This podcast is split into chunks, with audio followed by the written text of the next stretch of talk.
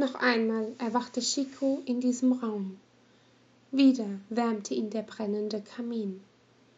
Doch die Sessel waren leer. An einer Wand lehnte die Novizin, nein, die Hüterin, und sagte, Malfas sei Dank.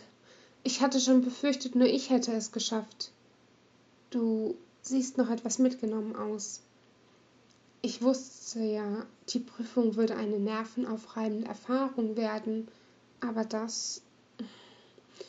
Naja, der Großmeister hat mich über alles in Kenntnis gesetzt und entschieden, dass ich dich von nun an auf deine Mission begleiten soll. Äh, da fällt mir ein, in all dem Trubel habe ich ganz vergessen, mich vorzustellen. Ich bin Saiketsu, Saiketsu Lichtsegen. Nenn mich Shiko. Prophetin höre ich ohnehin schon zu oft. Danke, dass du mich im Flüsterwald gerettet hast. Freut mich, dich kennenzulernen, antwortete Shiko ehrlich. Vom ersten Moment an war da ein tiefes Vertrauen ihr gegenüber gewesen. Sowohl Ota als auch Saiketsu ließen in ihr das Gefühl aufwallen, dass sie ihre Heimat nicht verloren, sondern gerade erst gefunden hatte. Geht mir genauso, stimmte die Braunhaarige ihr zu. Dann wurde ihr Blick ernster. Während dem Noviziat hatte ich eigentlich nie Freunde. Da du nun Teil des Ordens bist, will ich dir meine Geschichte lieber selbst erzählen. Noch etwas, was sie also mit Shiko und Ota gemeinsam hatte. Saiketsu erinnerte sich an nichts, was vor ihrem sechsten Lebensjahr war. Weder wo sie geboren worden war, noch wer ihre Eltern waren, außer an ihren Namen. Eines Nachts war sie vollkommen kraftlos und im Dreck liegend in einem fremden Dorf aufgewacht. Ihr war übel gewesen und sie hatte sich so leer gefühlt. Als sie nach einer gefühlten Ewigkeit die Kraft gefunden hatte, aufzustehen, begriff das junge Mädchen erst, was um es herum geschah. Die Häuser standen in Flammen und überall lagen Leichen, Männer, Frauen und Kinder. Dieses beschriebene Szenario jagte Chico einen Schauer über den Rücken. Das Dorf war derart zerstört worden, als wäre ein Todesgott durch die Straßen gefegt.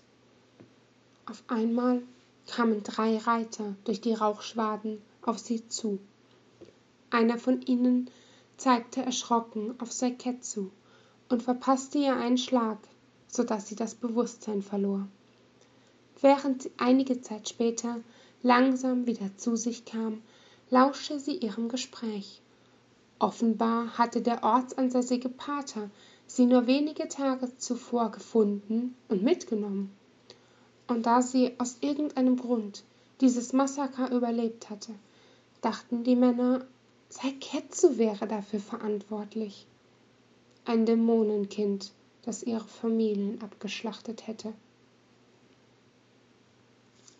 Sie hätte nicht mehr sagen können, wie, doch ihr gelang es, aus dem Lager der Männer zu fliehen, bevor diese ihre Rachegelüste an ihr in die Tat umsetzen konnten. Sie schaffte es sogar bis nach Arg. Dort brachte man sie selbstredend in die Unterstadt. Rückblickend war es wohl ein ziemliches Wunder, dass sie die Zeit allein überstanden hatte. Aber wäre eines Tages nicht Tyras Jared Dal Gavin vom Heiligen Orden erschienen, um nach den Kranken zu sehen, und hätte sie aufgenommen, könnte sich Chico nun wahrscheinlich nicht mehr davon erzählen. Da er ein angesehenes Mitglied war, hatte er irgendwie das Noviziat vermöglicht. Kurz darauf verstarb er. Sie schwiegen eine ganze Weile, bevor Chico schließlich sagte, es tut mir leid, was dir widerfahren ist. Danke, dass du dich mir anvertraut hast. Ein trauriger Ausdruck trat in ihr Gesicht, als sie entgegnete. Du wirst früh genug jemanden treffen, der mich trotz unseres Kodex Hexe oder gar Dämon nennt. So bist du wenigstens darauf vorbereitet. Ich sehe in dir eher einen Engel, meinte Chico, und ihr Lächeln drang bis in Saiketsus Herz vor.